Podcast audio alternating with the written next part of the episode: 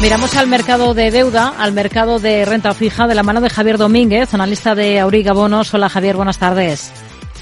Hola, buenas tardes. ¿Qué tal, Rocío? ¿Qué ha sido lo más interesante de la jornada?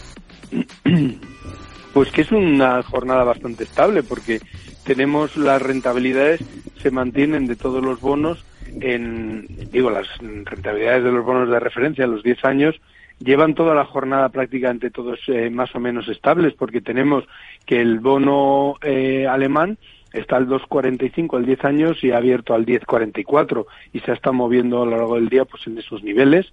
El bono español ha abierto al 3.34, lo tenemos al 3.33 con una prima de riesgo de 88 puntos básicos que está, está muy bien el bono americano al 4.29 y así lleva toda la jornada, de manera que entonces eh, tenemos una sesión inusitadamente estable, ¿no? Teniendo en cuenta que, pues, que vienen cifras eh, dentro de nada y eh, todo el tema del IPC de la eurozona el viernes y que mañana va a ser un indicador del IPC de USA, pues de alguna forma está bastante tranquilo. Hay que decir, quizá lo más llamativo es lo que ha ocurrido con Japón, que mm, ha presentado un IPC subyacente. Japón, recordemos que no ha hecho nada con la política monetaria, no ha tocado, no ha tocado ni, una, ni un solo eh, folio de toda su política económica desde los últimos años, teniendo en cuenta que, eh, que salió prácticamente a la vez que el quantitative easing nuestro y americano. Y sin embargo, a pesar de no haberlo tocado en absoluto, hoy ha conseguido tener un IPC subyacente de enero del 2%. El anterior fue el 2,3 y ahora ya lo tiene el 2%, que es lo que desean todos los bancos centrales.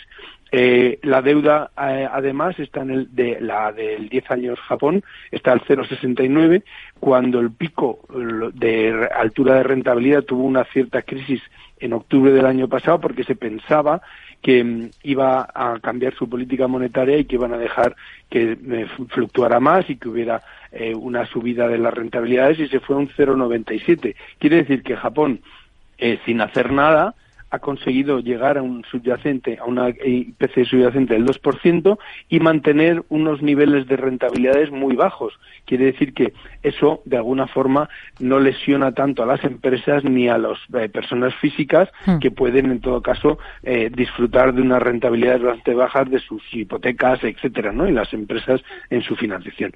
Pero bueno, como siempre, Japón es una rara avis y, por tanto, pero no deja de ser eh, interesante que cuando los bancos centrales el BCE, la Fed, el Banco de Inglaterra están locos tratando de, rebajar los niveles de inflación, pues Japón lo ha hecho sin mover nada. De manera que, bueno, es lo único chocante. Hmm.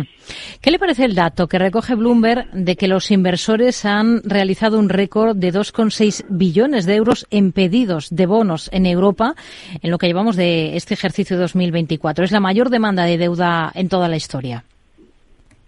Sí, bueno, es que eh, evidentemente estamos viviendo un punto donde veníamos, recordemos, las famosas rentabilidades negativas, los tipos bajísimos, la renta fija bajísima y de repente nos hemos metido en un periodo que todo el mundo consideramos que este túnel que estamos pasando ahora va a ser pasajero porque acabará eh, ocurriendo que la inflación baje y por tanto lo que está haciendo todo el mercado es tratar de rellenar sus carteras con posiciones en renta fija a estas rentabilidades.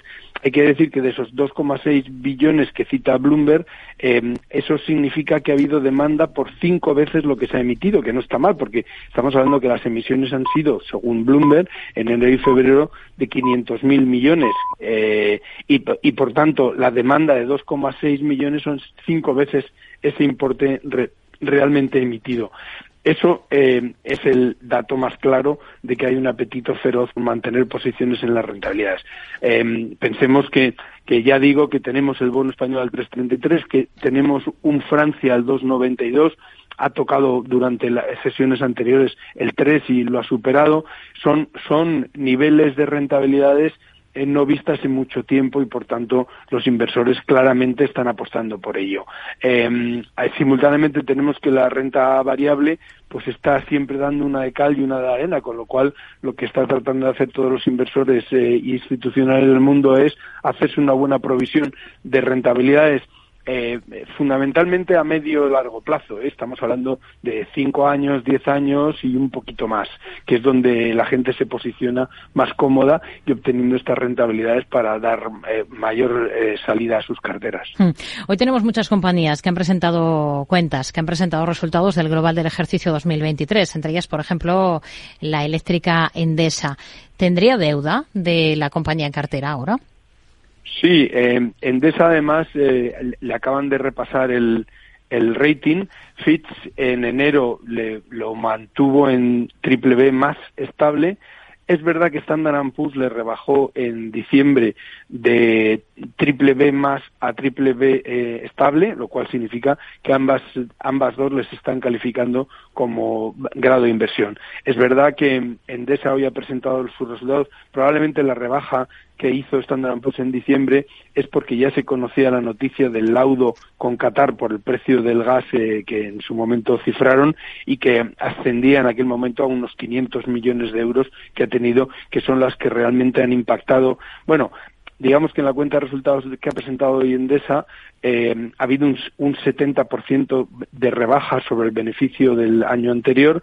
Sí que es verdad que se, ha situado en 740 millones, pero ha habido tres elementos muy importantes que han dañado esta cuenta de resultados y que la han llevado a perder un 70% respecto al otro año. Bueno, perder sino rebajar los, los beneficios.